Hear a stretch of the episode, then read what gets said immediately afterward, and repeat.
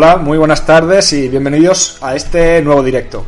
Como siempre, bueno, antes de empezar, eh, pues eh, voy a pedir que si existe cualquier problema con el vídeo, con el audio, eh, algo que no vaya perfecto, pues que me lo digáis para intentar solucionarlo cuanto antes. dicho esto, pues como he dicho al principio, os doy la bienvenida a este directo que seguramente a muchísima gente que está en algún procedimiento pidiendo pues eh, la nulidad de la tarjeta de crédito de que contrató en su día o simplemente está pensando en si puede aún reclamar o no la nulidad de esa tarjeta de crédito que le vendieron y que le está trayendo seguramente muchísimas sorpresas, pues le va a ser muy interesante este directo. Porque en los últimos años, con relación a estas tarjetas de crédito, tarjeta, eh, bueno, pues de crédito que aparte de las entidades tradicionales bancarias de toda la vida, pues eh, se ofrecían por grandes supermercados, eh, centros comerciales, algunas entidades adheridas a nuevos bancos más conocidos, etcétera, y se ofrecían bajo la premisa de que no iban a tener ningún problema a la hora de devolver el dinero de las compras que hiciéramos o del dinero que se sacara porque se establecería una cuota muy pequeña y podrían hacer frente a ella perfectamente, bueno, pues estas tarjetas que ahora seguramente aún eh, eh, trataremos de explicarla un poco más a fondo a todos vosotros, pues se han convertido en uno de los grandes frentes que se han abierto en los juzgados por parte de miles y miles de consumidores. Eh, bueno, y de también no consumidores. Bien, pues eh, también son muchas las sentencias ya que están anulando estas tarjetas y se están condenando a devolver a estos consumidores o a estos particulares todo el dinero que han pagado por intereses y comisiones. Eh, es decir, todo el dinero que no sea el que se ha usado de la tarjeta y que ya han pagado. Bueno, pues como es lógico en todo procedimiento judicial, cada parte expone los argumentos con los que pretende tener razón y ganar el pleito y bueno, pues uno de los argumentos que últimamente se están planteando en este tipo de procedimientos es de la prescripción de la reclamación de cantidad. Es decir, eh, las entidades eh, alegan que dependiendo del tiempo que hubiera transcurrido, eh, pues aunque se declarara la nulidad de la tarjeta, no se podría reclamar todo el dinero porque habría o podría haber prescrito ese derecho. Y de esto es de lo que vamos a hablar hoy, eh, para lo que además vais a poder participar escribiendo a través del chat y planteando las dudas que tengáis o comentando lo que veáis oportuno. Y bueno, dicho esto, os tengo que presentar a dos grandes abogados que van a comentar todo esto conmigo. Eh, ellos son eh, especialistas en, derecho bancario y derecho de consumo y bueno pues están eh, hartos de bregar con todo este tipo de cuestiones y llevan ya muchos pleitos a sus espaldas. Ellos son Beatriz Duro y José, y José Mira. ¿Qué tal? Buenas tardes. Muy buenas tardes. Hola, ¿qué tal? Buenas tardes. Muchísimas gracias a los dos por estar aquí y bueno, pues como yo creo que el tema es eh, bastante denso, eh, que vamos a intentar que sea lo menos denso posible y bastante interesante lo que creo que vamos a es a entrar en materia cuanto antes. Así que, bueno, yo creo que eh, tendríamos que empezar eh, dando una primera idea, por lo menos, eh, de qué tipo de contrato es el que tenemos delante, de qué tarjeta es la que estamos teniendo que analizar. Y bueno, pues para, para eso, en principio, eh, no sé si alguno de los dos os animáis a explicar un poco en qué consiste una tarjeta revolving. Beatriz, empiezas tú, empiezo yo, lo que quieras. Empieza, empieza, si quieres. Bueno, a ver, el contrato de tarjetas, bueno, yo creo que lo primero que tenemos que tener en cuenta es que eh, eh, por sí una tarjeta de crédito no es mala, ¿vale? Es decir, nos encontramos distintos tipos de tarjetas, que no todas ellas son tipo revolving, ¿vale? Creo que simplemente por hacer unas pequeñas pinceladas de las características de cada una. Primero tenemos el típico, eh, bueno, la tarjeta es, un medio de pago que podemos, eh, de plástico, eh, que nos permite hacer cargos en, cuenta de una manera pues sin necesidad de, contar con, dinero en efectivo, ¿no? Entonces, hecho esta pequeña precisión del conocido como dinero, dinero de plástico, nos encontramos con tres tipos de tarjetas. En, primero, las tarjetas. en primer lugar, las tarjetas de débito, que son aquellas que únicamente se puede disponer de aquella cantidad que efectivamente consta en la cuenta, es decir, es de cargo inmediato y, solamente se puede utilizar el, dinero que efectivamente tenemos. Luego tenemos las, eh, las tarjetas de crédito que, em, que lo que hacen es cargar una determinada cantidad y al final del mes nos eh, cargan las, el, el, importe correspondiente o nos permite aplazarlo en distintos pagos, que esa en principio no sería una tarjeta tipo revolving.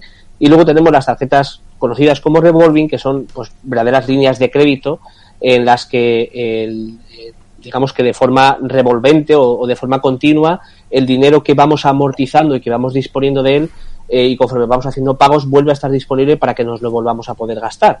Y esto genera en sí un peligro muy importante, entiendo desde mi punto de vista, y es que en, en algunas ocasiones, incluso en, los impagos que se puedan generar eh, por, por este tipo de, de, tarjetas, que además suelen tener unos unas pequeñas cuantías eh, de pago mensual que destinan una gran parte de la cantidad de ese pago mensual al, al, al abono de intereses, pero muy poca cantidad al pago del principal o amortización del principal, eh, es que las comisiones o los intereses que se van eh, pudiendo impagar eh, se capitalizan y forman parte del principal y a su vez se generan nuevos intereses, entonces entramos en una vorágine crediticia que hace, la verdad es que en muchas ocasiones de forma eh, imposible que el cliente pueda, pueda, eh, pueda finalizar con, con, el crédito. De hecho, una de las características principales, que es la que más utilizamos para explicar a la gente si es, su tarjeta es tipo revolving, es que si por mucho que estás pagando todos los meses,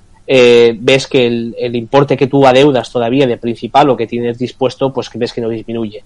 Si eso es así, lógicamente nos encontramos ante una tarjeta revolving que ahora analizaremos y, y, abordaremos pues las distintas eh, posibles vías de actuación y los problemas que nos encontramos especialmente respecto de la prescripción. Creo que más o menos las pinceladas es, es sencilla, o sea, es una, una, línea de crédito de la cual eh, es un contrato perpetuo que en principio no tiene finalización, no tiene finalización prevista como pudiera ser un préstamo y del cual ese dinero que vamos amortizando continuamente se encuentra eh, otra vez disponible para poder, para poder pagar.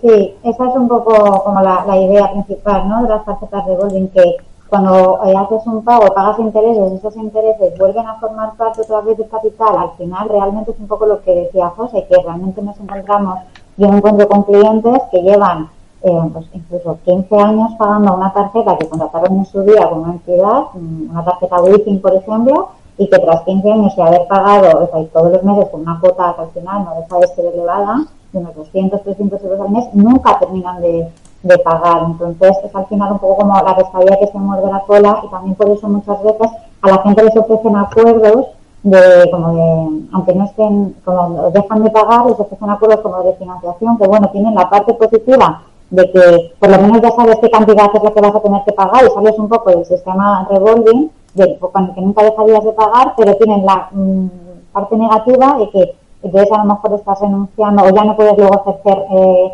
reclamación sobre, sobre esa tarjeta porque en el propio acuerdo se prevén cláusulas para que ya no puedas reclamar. Entonces también, pues aunque los acuerdos a veces son, son buenos por, por eso, eh, pues es importante siempre consultar para no renunciar a, derechos.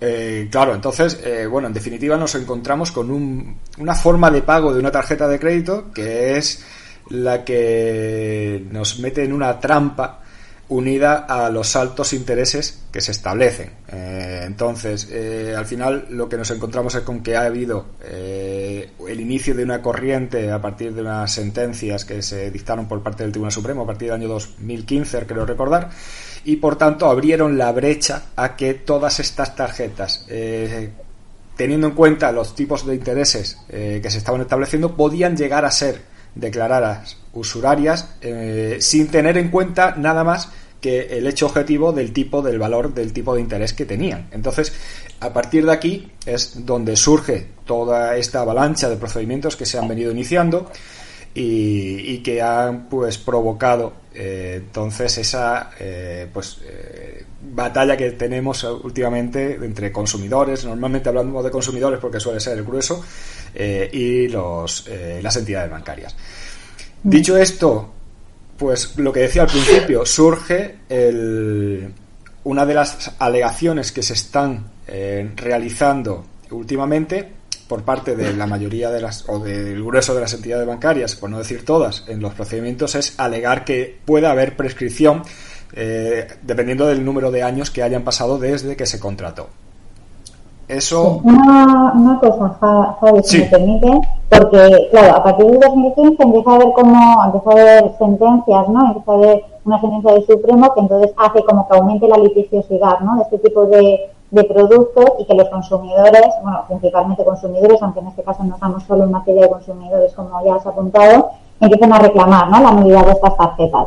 Pero, pero claro, entonces parece, ¿no? Y cuando lees artículos doctrinales sobre, sobre esto y pues sobre el aumento de la litigiosidad y que los despachos que, que trabajan o que trabajamos en masa, que a veces digo, pues más, más, o sea, tampoco no es la situación real, por ejemplo, de mía o de mi despacho, pero es como que se nos dice, ¿no? Que es que los consumidores ahora van en masa, igual que ahora fueron con las cláusulas suelo, entonces hay que poner como como límites, ¿no? Y el Supremo va como poniendo límites, y hay una parte de la doctrina que también, porque hay que, disminuir esa litigiosidad. Previo a todo esto, ya existía muchísima litigiosidad, lo que pasa es que eran las entidades las que demandaban a estos consumidores cuando no podían hacer frente al pago de las tarjetas. Incluso a día de hoy siguen siendo, sigue habiendo muchísimos pleitos porque son las entidades las que demandan a los consumidores. Pero ahí, cuando estamos en esa situación de que son las entidades las que demandan ante el impago, impago a la que se ven abocadas realmente las familias, porque por este sistema revolving nunca van a poder dejar de pagar, cuando por fin, cuando al final dejan de pagar y es a ellos a los que se les demanda,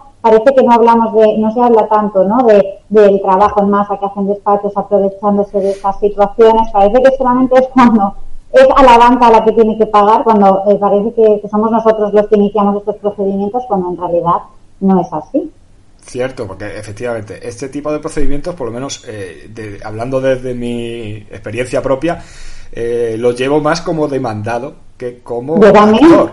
Eh, entonces, al final, bueno, pues no son eh, pleitos en masa seguidos por los consumidores realmente, sino eh, a la vista de los eh, las demandas que reciben, reclamándole pues las deudas que tengan porque no pueden hacer frente al pago de esas cuotas y, al final pues le quitan esa tarjeta, pues a raíz de ahí es cuando deciden iniciar el procedimiento o, con reconvenir, que es como en estos casos se denomina y, reclamar en el caso de que pueda reclamarse o minorar la deuda eh, que aún quedará pendiente. O sea que efectivamente sí, nos encontramos ante, por lo menos ya, ya te digo, desde mi experiencia propia, eh, procedimientos que siguen siendo en su mayoría contestaciones por parte de los consumidores a los bancos.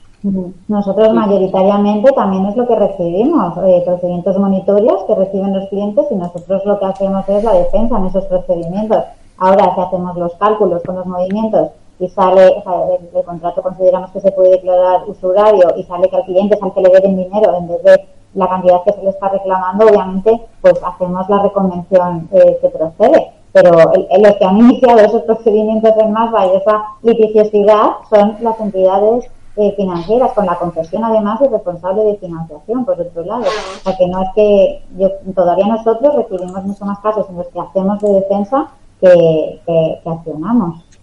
Y, además también que, generalmente son, son eh, deudas que se ceden luego a fondos buitre que no tienen ningún tipo de piedad en, amedrentar a clientes eh, para que les paguen deudas a lo mejor del año 99 eh, porque han sido las han adquirido ahora de distintos este, establecimientos financieros de crédito y es la verdad es es algo es algo brutal brutal. Yo creo que va va por tandas y, además cada, cada, vez más en los medios de comunicación con todo esto de por la situación del COVID eh, se han vendido y se están vendiendo más y más carteras de, entidades bancarias de precisamente tarjetas eh, otorgadas eh, por entidades financieras o entidades bancarias y establecimientos financieros sin hacer, como ha dicho vea la, la, el análisis, o sea, la solvencia o la posible solvencia de los clientes, incumpliendo incluso la, la, la propia, no sé, la, la diligencia de un ordenado empresario en el caso de las entidades bancarias que tendrían que tener respecto de sus, de sus clientes.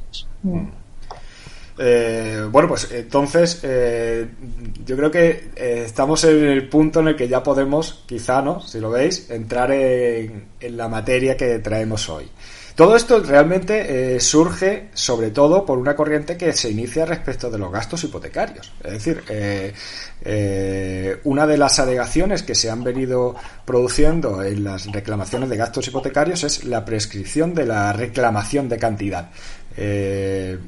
A raíz de eso, ahora se está queriendo, y normalmente por bueno pues por despachos afines a que, defienden los intereses de la banca pues traer esa teoría de la prescripción de la reclamación de cantidad, no de la nulidad, a, a este tipo de procedimientos. Entonces yo creo que lo primero que tenemos que es debatir, ¿se puede distinguir dos acciones en este caso? Eh, cuando un consumidor reclama al banco la nulidad de la tarjeta, eh, eh, ¿tiene que pedir la reclamación de pedir la nulidad de la tarjeta y pedir la reclamación de cantidad como dos acciones independientes? ¿O estamos hablando de una única acción? Porque yo creo que es el origen de todo aquí. Pues yo, yo, en mi opinión, creo que son dos acciones independientes, pero una es consecuencia de la otra. Es decir, eh, si, si entendiésemos como tal las acciones independientes, es decir, que pudiésemos reclamar directamente la cantidad, pues yo no me iría a un procedimiento ordinario en el que tenga que declarar la nulidad del contrato, sino que me iría directamente a una reclamación de cantidad pura y dura con los extractos aportados. disculpa, José, eh, eh, antes de esto creo que para que sea un poco más claro, eh, porque claro, nosotros sabemos ahora mismo perfectamente de lo que estamos hablando y posiblemente pues haya, espero que haya mucha gente conectada y de esos que hay conectados, pues habrá gente seguramente que, que no sepa realmente a qué nos referimos. Bueno, eh, simplemente, mm, si me permitís, por decir un poco resumidamente, cuando se pide la nulidad de, de, una cláusula en el tema de gastos hipotecarios o de una tarjeta, pues claro, evidentemente no se pide por pedir, se pide para eh, que todos los efectos que se han producido, en el caso de los gastos hipotecarios, pues tuve que pagar unos gastos por tener una cláusula que me obligaba a pagarlos y en el caso de una tarjeta de crédito, pues he tenido que pagar X intereses, comisiones y todas las cantidades. Eh, además, eh, en el modo de pago que se me estableció de revolving, pues porque se me obligaba por ese contrato. Entonces, eh, lo que interesa realmente al final es recuperar todo ese dinero que no hubiera pagado de no existir el contrato o de no existir la cláusula. Hablo de los dos, de las dos figuras jurídicas. Claro, eh, cuando vamos al juzgado a pedir esta, esta nulidad, yo tengo que pedirle al juez que me declare la nulidad y que me dé el dinero que no hubiera tenido que pagar. Entonces, eh, la cuestión está en que partimos de que pedir la nulidad no está sometida a plazo ninguno es una nulidad radical por cuestiones de la pues bueno pues en nuestro eh, régimen jurídico eh, en este tipo de acciones pues ante una acción de nulidad de una cláusula de una tarjeta siempre que sea por eh, nulidad radical que se, se denomina pues no existe plazo alguno de prescripción. Entonces la cuestión es si desligamos la reclamación de cantidad a esa petición de nulidad, entonces podríamos hablar de que son acciones distintas y las, la de reclamación de cantidad sí podría o debería en ese caso estar sometida a un plazo. Eh, si no, si es algo único, pedido la nulidad y como consecuencia me tienen que dar el dinero de esa única acción, entonces en ese caso la única, el único plazo que habría sería el de eh, imprescriptibilidad de la acción porque no habría plazo. Dicho esto, no sé, bueno, si lo quieres eh, decir mejor, seguramente lo digas mejor, porque no sé si me he liado al explicarlo. Eh, es un poco la idea. Eh, entonces, por eso la pregunta era si se podía entender como desligadas esas dos acciones, la nulidad y la reclamación de cantidad. Claro, yo lo que lo que entendía, o sea, y lo que trataba de explicar, efectivamente, a lo mejor como nos conocemos y sabemos de lo que hablamos, pues a veces se nos va un poco ese tinte divulgativo que tendría que tener el, el espacio, ¿no? Entonces, bueno, en este caso, eh, insisto en que entiendo que son dos acciones eh, diferenciadas con sus eh, alegaciones y cuestiones propias de cada una de ellas, pero lo que es innegable es que una es consecuencia de la otra. Es decir, si no accede un juez a declarar nulo el contrato por la razón que sea, ya sea por falta de transparencia, por ejemplo, por el que es un tamaño muy reducido de la letra, inferior al milímetro y medio, y no el, consumidor no ha podido conocer las no, ha podido entender de forma eh, clara y comprensible todas las, todas las condiciones que tenía eh, la tarjeta. O, por ejemplo, en el caso de que sea un interés usurario, necesitamos esa declaración para poder luego pasar a la siguiente, a la consecuencia jurídica, pero que no es una consecuencia que aparezca de forma automática, sino que se tiene que solicitar, que es la restitución de aquellas cantidades que, eh, en virtud de ese contrato, se hayan podido pagar en exceso eh, por la aplicación de, los intereses o de la nulidad radical del, radical del contrato. Si no optamos primero por, por la primera eh, vía, es decir, por el, paso A, eh, eh, no podemos ir al paso B. Es decir, no, no, es, no es un paso A y otro paso A, sino que, que si fuese de esa manera sería muy sencillo. Presentamos una demanda de reclamación de cantidad directamente a las entidades, contra las entidades bancarias en el juzgado y ya está, y nos lo concederían. Pero es que cualquier persona sabe, o cualquier profesional sabe que eso no lo podemos hacer si no existe previamente la declaración de nulidad.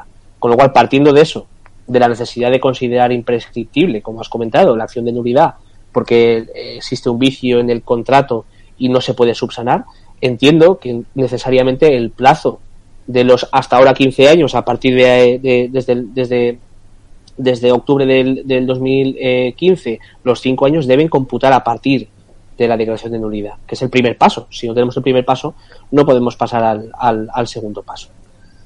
Beatriz. Mm. Nada, yo totalmente de acuerdo con José. Además es que, eh, claro, se asemeja, ¿no? Cuando se habla de, de la prescripción eh, en estos temas, pues se asemeja a lo que ha ocurrido con los gastos o con la cláusula suelo, eh, que bueno, que también da lugar para, ya se ha tenido su, ha tenido su debate, ¿no? Eh, entonces, en este caso, o sea, la, usura no, no, es una cláusula abusiva, estamos hablando de cosas distintas. Las cláusulas abusivas están dentro del marco de consumidores, eh, están, están, o sea, les protege la, también Directiva Europea, hay sentencias del TJUE, del Tribunal de Justicia de la Unión Europea, que, que, que, se pronuncian sobre esto, pero aquí no, aquí estamos hablando de usura y no tiene nada que ver, o sea, puede acceder a, puede conseguirse la declaración de usura aunque no seamos consumidores, no estamos en materia de consumidores. Eh, claro, con una cláusula es abusiva se expulsa esa cláusula del contrato, pero el contrato subsiste sin esa cláusula. En el tema de, de, usura, no, la ley lo que dice, la ley de represión de la usura, eh, en el artículo 3 prevé las consecuencias de la declaración de, de, de, usura, que es la nulidad del contrato. Entonces, no, no es que sea, se, se, expulse una cláusula concreta, no es que es como si los intereses nunca se hubieran eh, puesto, es que no existe el contrato y la consecuencia deriva de la propia ley que prevé que es eh, que, que, es esta. Entonces no, no, o sea, no puede ser, no puede prescribir porque si se aplica el artículo 1 tiene que ser en relación con el 3, que son sus consecuencias. ¿Sabes? No, o sea, yo creo que es, que es como totalmente que si se hace, si se habla de prescripción se están limitando los efectos de la nulidad uh -huh. en este tipo de contratos. Eh, ¿Tú entiendes entonces eh, que habría un distinto criterio en el caso de ver esa posible dos acciones en el tema de la usura con respecto de la nulidad por abusividad de una cláusula? O, o... Sí, sí, creo que, creo que podría ser, o sea, creo que podría ser distinto. Creo que se podría decir que los gastos hipotecarios tienen un plazo de prescripción, que podría ser debatible, pero que se podría, lo podría acabar fijando así el Supremo y que aún así, o sea, eso no daría lugar a que entonces aplicamos por analogía esto para la usura, porque la usura es, una cosa distinta, no tiene que ver con condiciones generales de contratación ni, con, ni estamos en materia de cláusulas abusivas. Claro. Uh -huh. La consecuencia deriva directamente de la, de la ley, la prevé la propia ley. Uh -huh.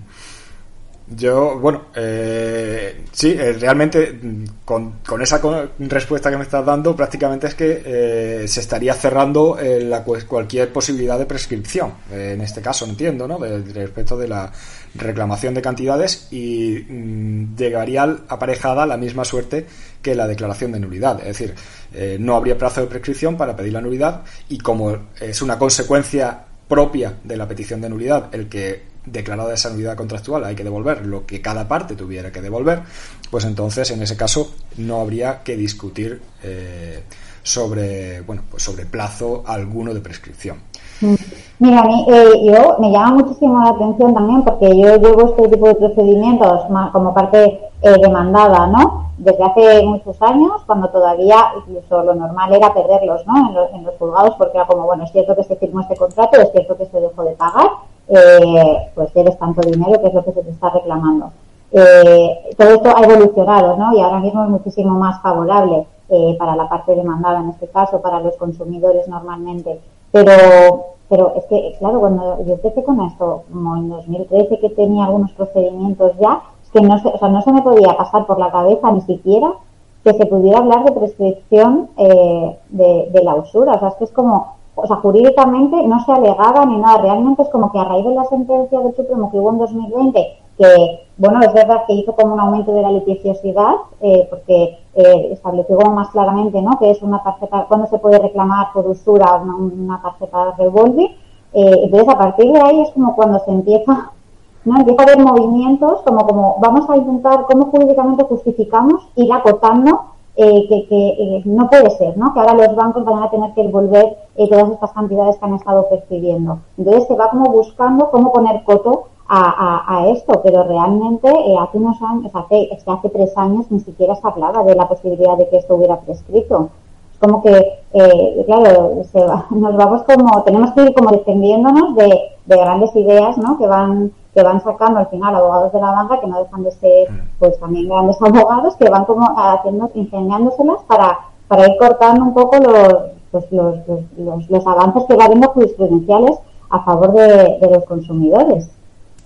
Yo, sin ánimo de, defender, yo entiendo que, que lo que comentas eh, especialmente viene por el cambio de plazo de, de, prescripción, es decir, antes hablamos de un plazo holgado de 15 años eh, para poder ejercitar este tipo de acciones por parte de las entidades o incluso por parte de los consumidores. Ahora se ha reducido a cinco, incluso es que es más bajo, o sea, es, más corto este periodo que en la propia Cataluña, que están a, 10 años en la prescripción.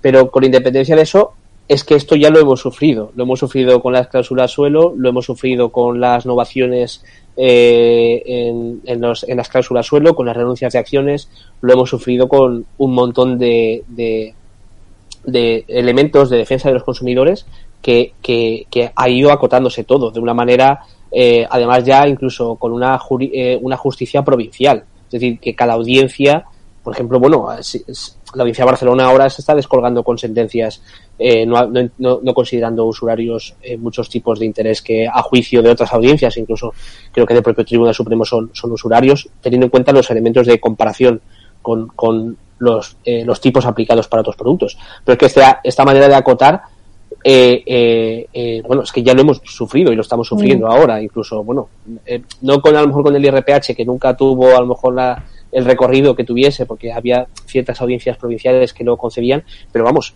las innovaciones, yo creo que es el ejemplo paradigmático de, de que de repente se sacan de la manga que, que algo que es nulo en sí se puede convalidar por un acuerdo y se le da plena eh, eh, validez a este acuerdo sin la correspondiente información. Que hasta que no ha venido el TJUE a, a sentar un poco las bases para limitar un poco también esto, eh, el, Supremo lo había, lo había comprado, es decir, hablando claro. Entonces, insisto que yo creo que este, este elemento de la prescripción que, que hace eh, cinco o seis años no se tomaba en cuenta es porque había todavía un plazo de, de 15 años para poder reclamar y, bueno, no, no sé, pero claro, ahora se ha reducido tanto a cinco años que, este efecto, especialmente en la defensa del consumidor, juega un papel fundamental para, para en beneficio de la entidad bancaria. Porque luego a la inversa, esas, esas, eh, esa prescripción no se aplica.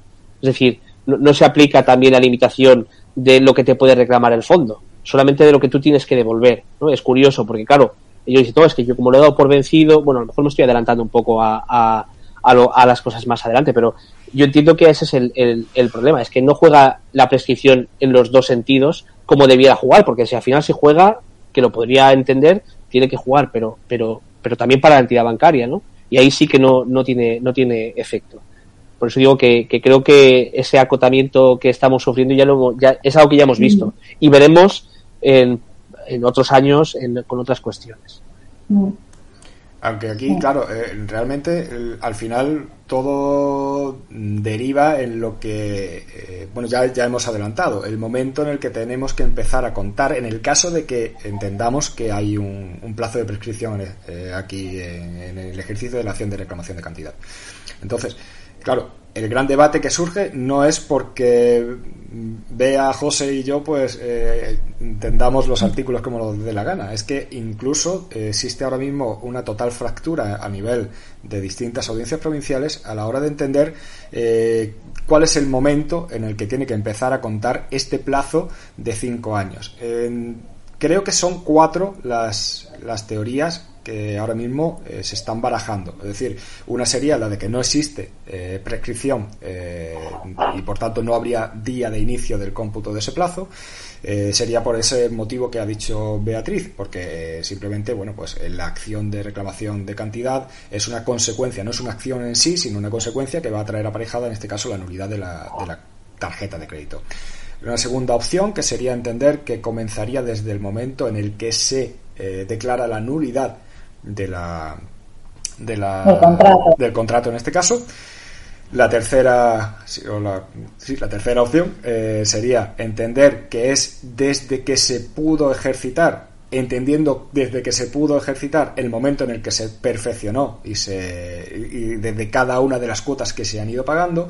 Y la cuarta opción es entender que ese momento en el que se pudo ejercitar es desde que es consciente jurídicamente de que existe esa posibilidad de reclamar porque eh, se ha pronunciado, en este caso el Tribunal Supremo, declarando la nulidad de, este tipo de, contratos en situaciones similares a la que cada consumidor tendría. Entonces, esa sería un poco, eh, creo que mm, se pueden resumir las cuatro eh, tipos de, cómputos, de inicio del cómputo del, plazo de prescripción. En este caso, yo, mi opinión, por darle al primero, es la más pareja a lo que ha dicho al principio José, eh, porque yo entiendo que sí, que podríamos entender que hay dos acciones, en este caso, la de nulidad y la de reclamación de cantidad, simplemente por el hecho de que en una sentencia tiene que haber congruencia a la hora de solicitar y no puedo no pedir entiendo la, condena y sí porque solamente una acción declarativa no podría conllevar una condena en ejecución y entiendo por tanto que sí que estamos ejercitando dos acciones ese es mi punto de vista pero que efectivamente el inicio del cómputo de la reclamación de cantidad no puede ser nunca antes a que se haya declarado la nulidad de la, de la cláusula en el caso de, de una cláusula o del contrato en el caso de la tarjeta de crédito. Eh, bueno, os lanzo ahora la pregunta un poco de lo que opináis, de cuál es la, opinión que entendéis más acertada y ahora entramos a debatir un poco por qué eh, se están surgiendo todas estas mm, versiones distintas.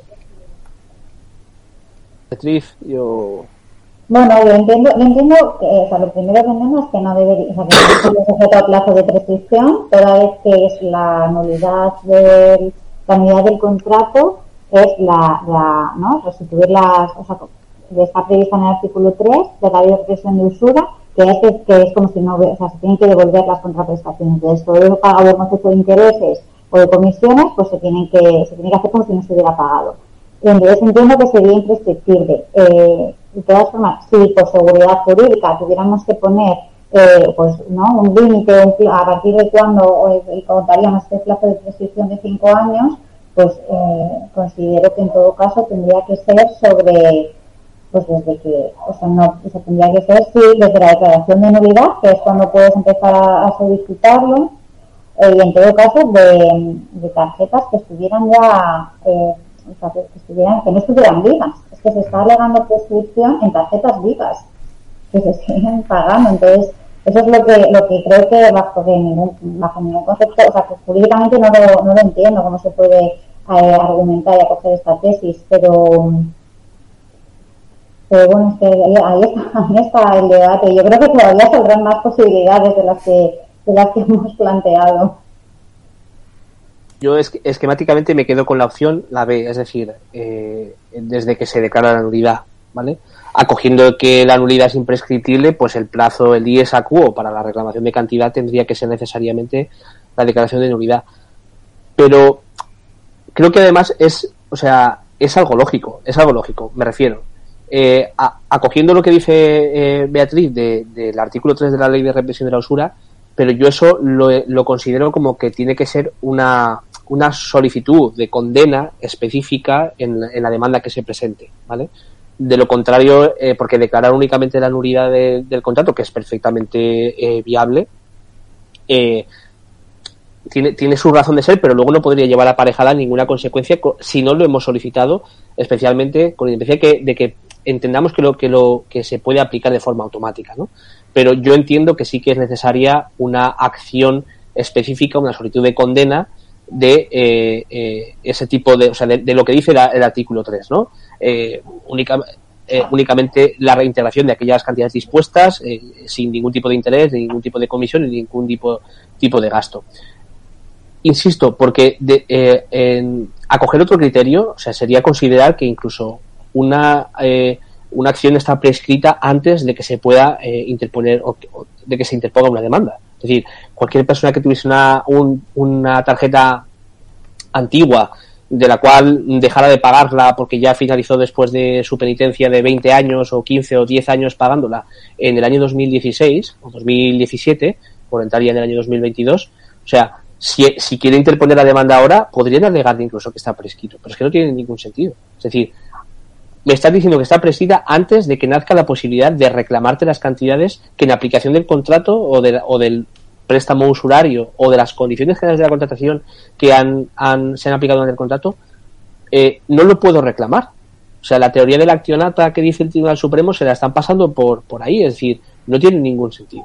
Y, y, y en ningún caso genera la seguridad jurídica que tendría que generarle especialmente para, para las, o sea, para los clientes. Alegan también, a ser su contrario, la seguridad jurídica de las entidades bancarias de que no puedas venir ahora de repente con un préstamo o una tarjeta de crédito de hace 10 años. Pero es que ellos estuvieron lucrando de eso.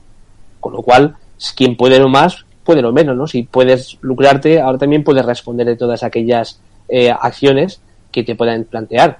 De lo contrario, es, es, sencillo, te allanas a la demanda y ya está. O cuando te hacen la reclamación extrajudicial, lo pagas y evitas litigiosidad.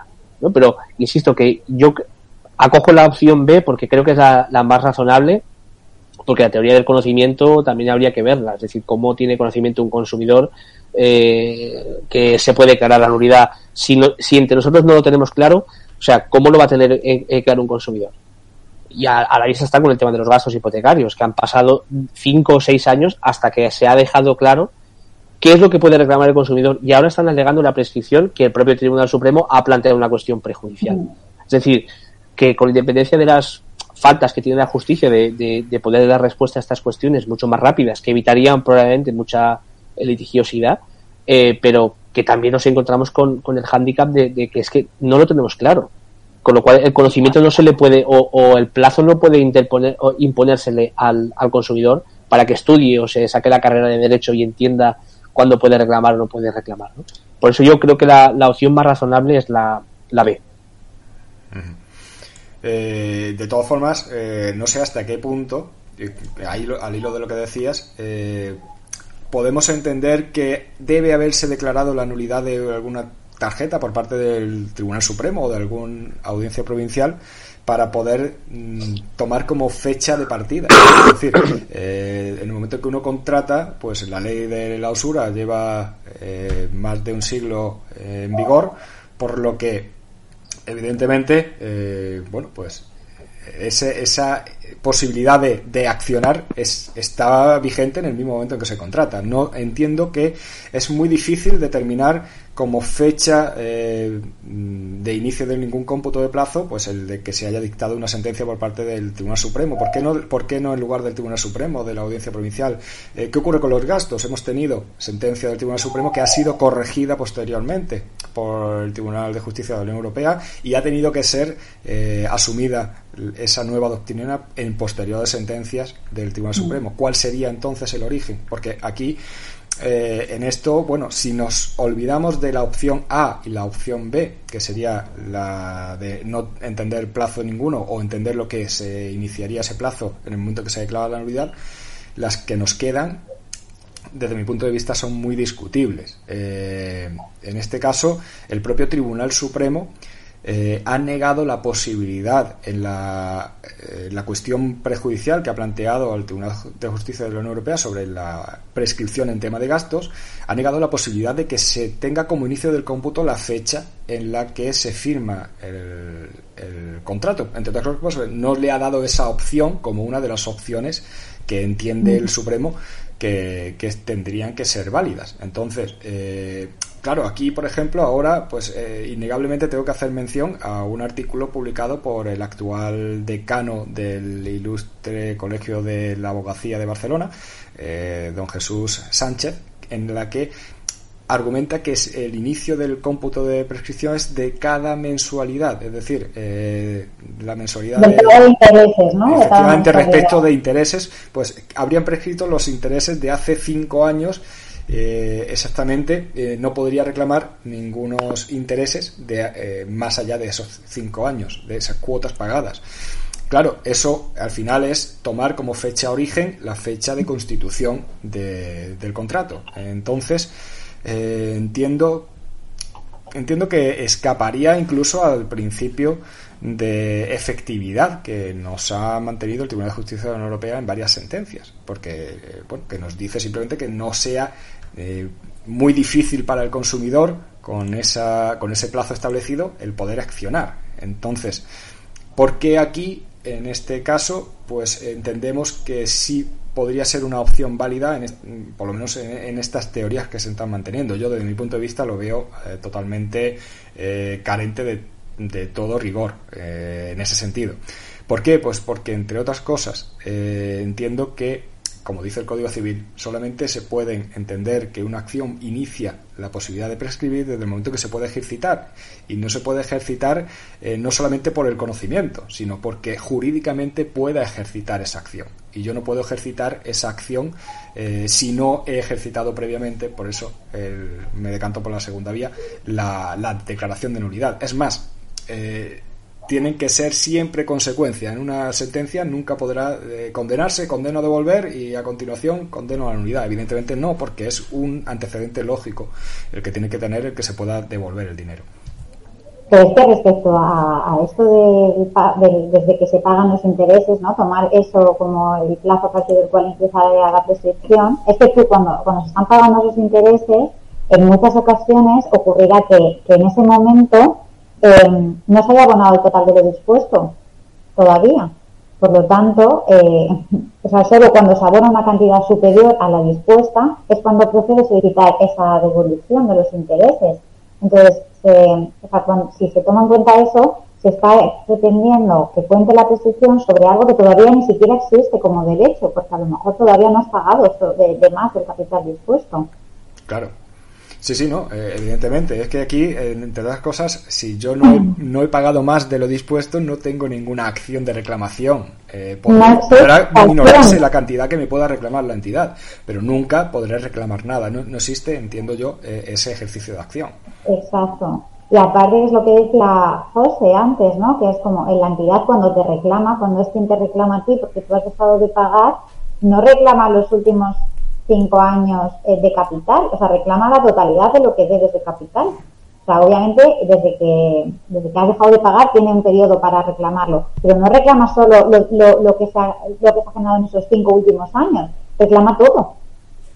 Claro, ahí, bueno, realmente ahora es lo que iba a. Ya lo ha adelantado antes José y es lo que eh, iba a plantear. ¿Cómo casa la posibilidad de esta prescripción eh, con la posibilidad de reclamar los impagos de las tarjetas o las deudas que quedan pendientes de las tarjetas. Es decir, en esos casos eh, se debe aplicar, ¿entendéis que se debería eh, aplicar la misma teoría o, son acciones totalmente distintas o, solamente es, bueno, algo que afecta a las declaraciones de nulidad? A ver, yo, yo entiendo que, que en principio por ejemplo, ¿no? estaba pensando en lo que, lo que estáis planteando y, volviendo un poco a lo, a lo anterior, ¿no?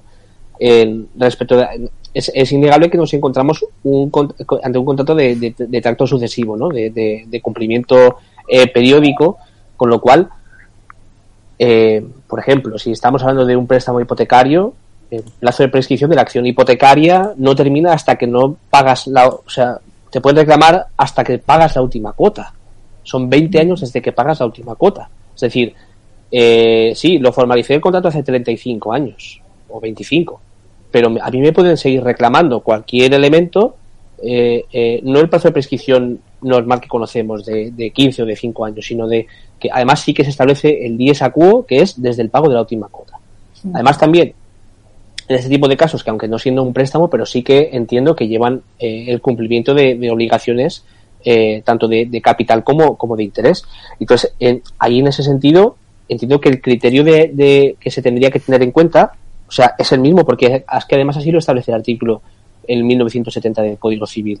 No dice, y lo, y lo leo simplemente, dice, el tiempo para la prescripción de las acciones que tienen por objeto reclamar el cumplimiento de obligaciones de capital con interés o renta corre desde el último pago de la renta o del interés.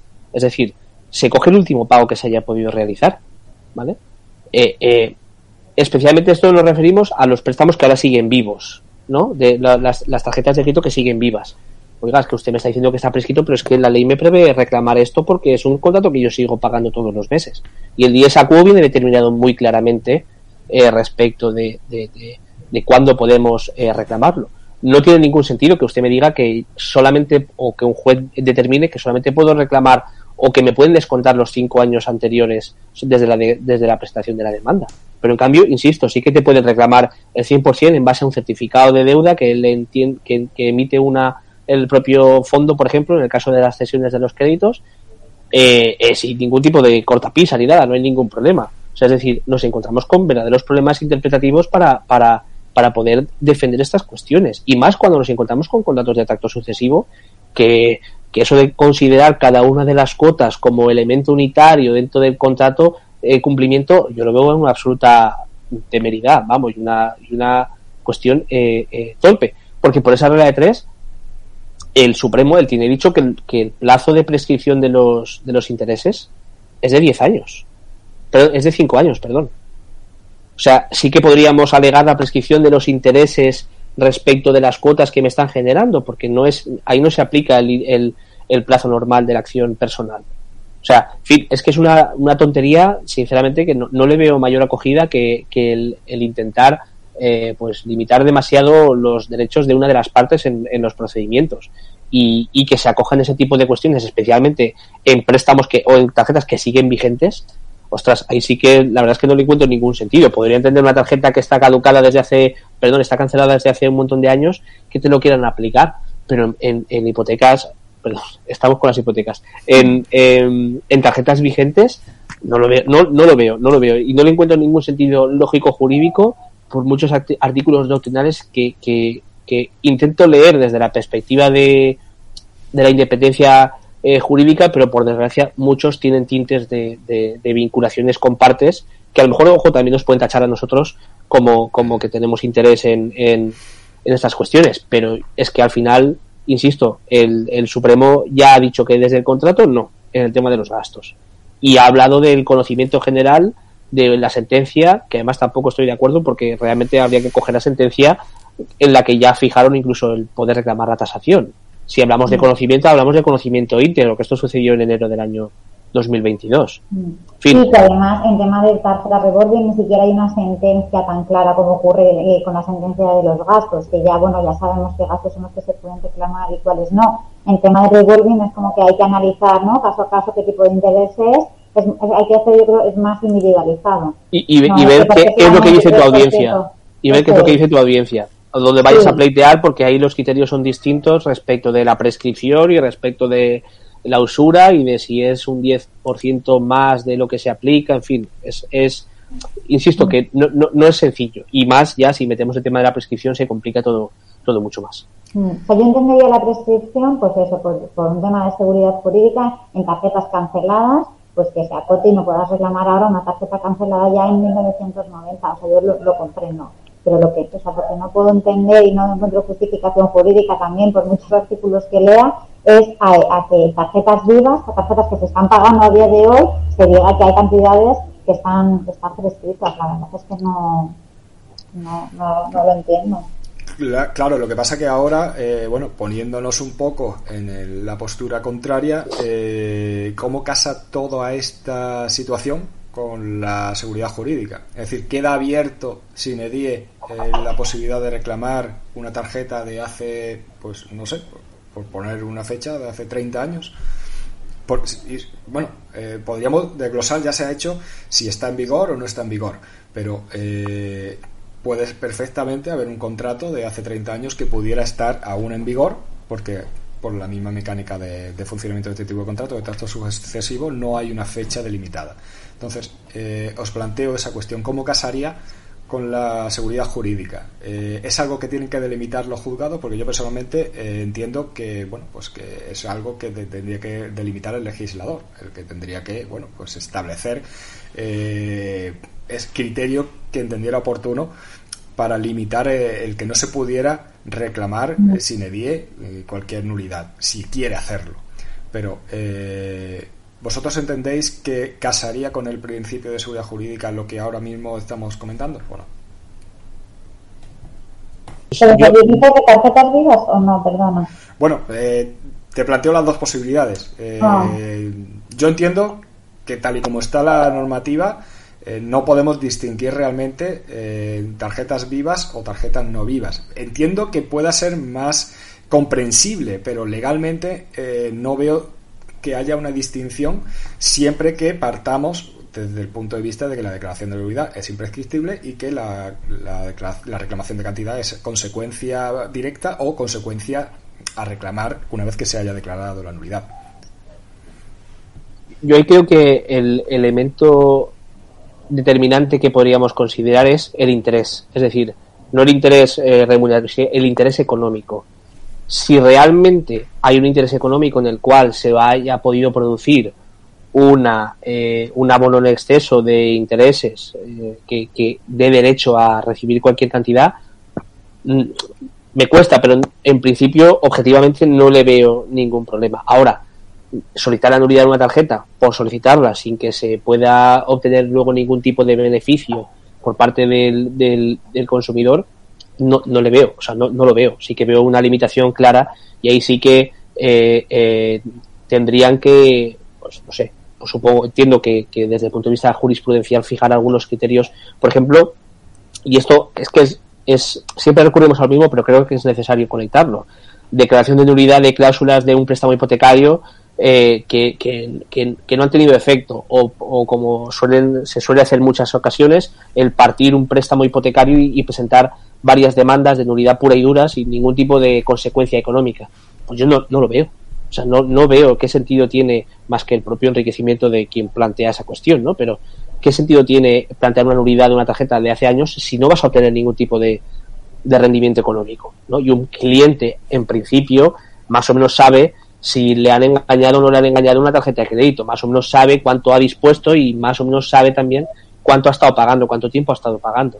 ¿no? Entonces, yo creo que ahí la seguridad jurídica se tiene que determinar por parte de, de, teniendo en cuenta que es un plazo imprescriptible y eso no hay género de duda, el, el, que haya un verdadero interés detrás de la presentación de la demanda para obtener un, una cantidad pecuniaria para el consumidor. Si no, yo entiendo que no hay ningún interés y es un, pleito por pleitear, o sea, por presentar una demanda por presentar.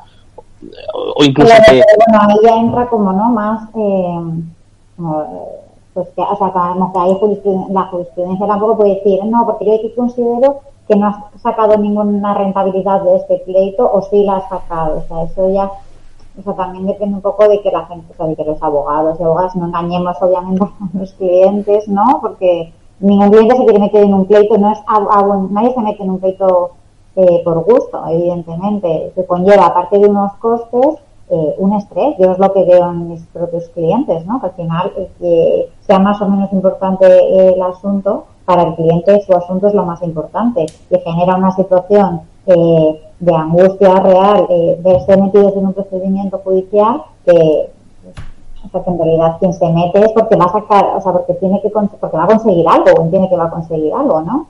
No, pero me refiero a eso que si ya se sabe o se presupone que no se va a conseguir nada y se pleitea, pues la verdad es que eso no genera seguridad jurídica para. Ahora, si se va a obtener un beneficio por parte del, cliente, ahí lógicamente hay que darle todos los mecanismos, pero también eh, cortar esa actuación que también se ve mucho por ahí de, de, de declarar la nulidad de un contrato de tarjeta revolving sin que luego haya que, devolver nada. O como mínimo yo por ejemplo lo he hecho. Eh, eh cliente que recibe un, requerimiento en el cual dice que debe 5.000 euros de la tarjeta. Y pedimos el extracto y vemos que eh, ha pagado eh, 100 eh, euros más ¿no? o, prácticamente lo mismo que ha dispuesto. Pero aún así ellos pueden seguir reclamando el exceso que ellos entonces yo ahí no he reclamado ninguna cantidad para el cliente. He declarado que se declare, eh, o sea, he solicitado que se declare extinguido el contrato por cumplimiento y así me lo han acogido. Es decir, es decir, que ahí el cliente no ha nada. Pero sí, claro. esto sí que sí que tiene un beneficio. y ahí no he reclamado mm. ninguna cantidad porque porque reclamar era una tontería, no le iban a condenar a devolver nada, ¿no? Pero mm. el cliente, con el hecho de que ya sepa, con una sentencia, que no tiene que pagar 4.000 euros, que el, la entidad financiera puede eh, ceder a un fondo que va a empezar con un monitorio sin piedad o con eh, reclamaciones tal, ya está tranquilo, ya ha obtenido un beneficio. claro, eh, claro y los problemas crediticios de, no poder acceder a, préstamos por, por, por, cuanto ya vemos que, que, que, no tiene nada que devolverle, pero no tiene que pagar 4.000 euros. pues el cliente ahí sale satisfecho. Pero ya te digo, yo es que he visto muchas demandas de nulidad pura y dura, sin ningún tipo de pretensión económica en, en temas de También fíjate que yo creo que ahí también, eh, no sé ¿eh? si corresponde o no, pero también a lo mejor es labor, eh, o podría hacer algo los colegios de abogados, ¿no? Que, eh, porque realmente, claro, en, toda esta, en toda esta materia, así como de consumidores, hay muchos espacios que obviamente pues también se aprovechan y yo, yo, he tenido clientes que, que, sale su casa en subasta y como las subastas son públicas, de repente reciben 10 cartas de 10 despachos distintos ofreciendo los servicios para contratar eh, ley de segunda oportunidad y cuestiones así que al final les, meten en procedimientos sin un estudio individualizado y que además a lo mejor no les interesa. Eh, simplemente porque es la forma que tienen de contratación y acuden porque se enteran a personas que están en una situación muy vulnerable y que, piensan que así, y eso es una mala praxis por parte de, de, esos despachos de abogados, obviamente. Y yo es que lo, veo muchísimo con, por ejemplo, ahora mismo ofreciendo eh, la ley de segunda oportunidad y, se ha hecho también ofreciendo, vamos, yo entre procedimientos de ejecución hipotecaria lo he visto mucho con las publicaciones de subasta en el BOE y claro, es que es una mala praxis por parte de esos abogados seguramente les cojan y les presenten 10 demandas o 5 distintas declarando la nulidad de cláusulas sin que tenga ninguna consecuencia y sin que además sirva de nada. Porque a lo mejor ya tienen otros procedimientos. Mm. Mm, bueno, eh, os iba a plantear una última idea que me surge. ¿Creéis que, al hilo de lo que antes habíamos dicho, de intentar desligar los contratos que están en vigor de los contratos que no es, que ya bueno pues han dado cumplimiento y han y han dejado de tener eh, vigor. Eh, ¿Creéis que se puede alegar en los casos de esos contratos que ya han vencido, si alguien plantea la nulidad de, la tarjeta para bueno pues recobrar cantidades, eh, el hecho de bueno pues de que no se haya accionado durante X tiempo y que sea por contrario, por tanto, a la teoría de los actos propios? ¿O entendéis que, que no, que la prescripción, eh, en este caso, si no existe, pues bueno. Yo no, no veo acogida el, la teoría de los actos propios en, en, o sea, veo más, en, más, más sentido a una prescripción, alegar la prescripción, que los actos mm. propios.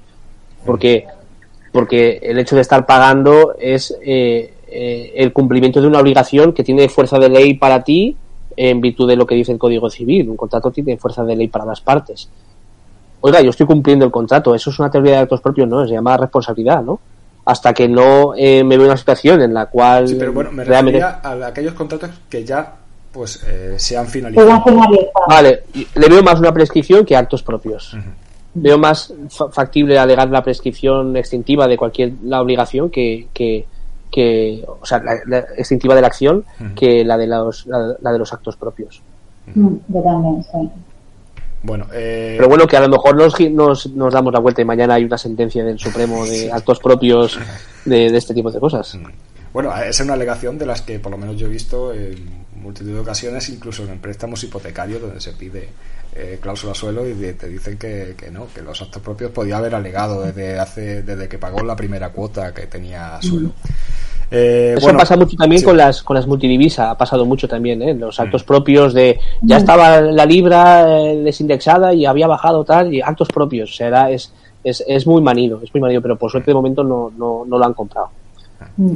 Bueno, vista la hora, eh, os voy simplemente a poner un comentario, no es ninguna pregunta, pero bueno, un comentario que, se ha lanzado en el chat, que bueno, hace eh, Alejandro Strems, eh, donde nos dice que bueno, la audiencia de Barcelona ha tardado nada en lanzar su propia cuestión prejudicial diciendo que se ha de atender a la fecha de la firma.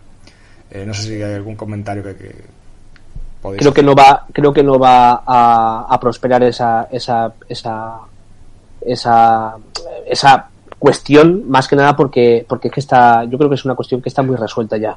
Es decir eh, la fecha de la firma además en contratos de larga duración eh, las circunstancias que había en ese momento cuando se formalizó el préstamo eh, no tienen acogida respecto de la de la de la prescripción. Es que no tiene no tiene ningún sentido. Y más insisto por ejemplo, en un préstamo hipotecario nos encontramos con un contrato en el cual la ley, la el Código Civil establece que el último día para las obligaciones hipotecarias es el último día del pago de la cuota y 20 años más.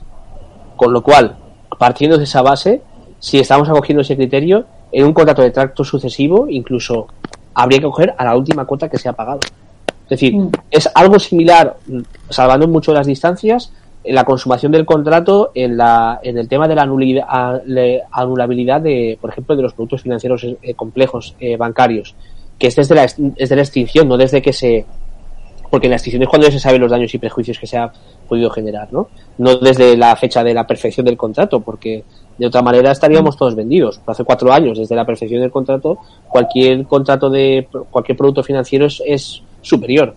Con lo cual yo creo que a mi amigo Alejandro, además muy buen compañero, eh, creo que no va a... Pro bueno, creo, espero que no prospere, porque también Esperamos, nos, esperamos. nos podemos encontrar cualquier sorpresa en, en la viña del TJUE también.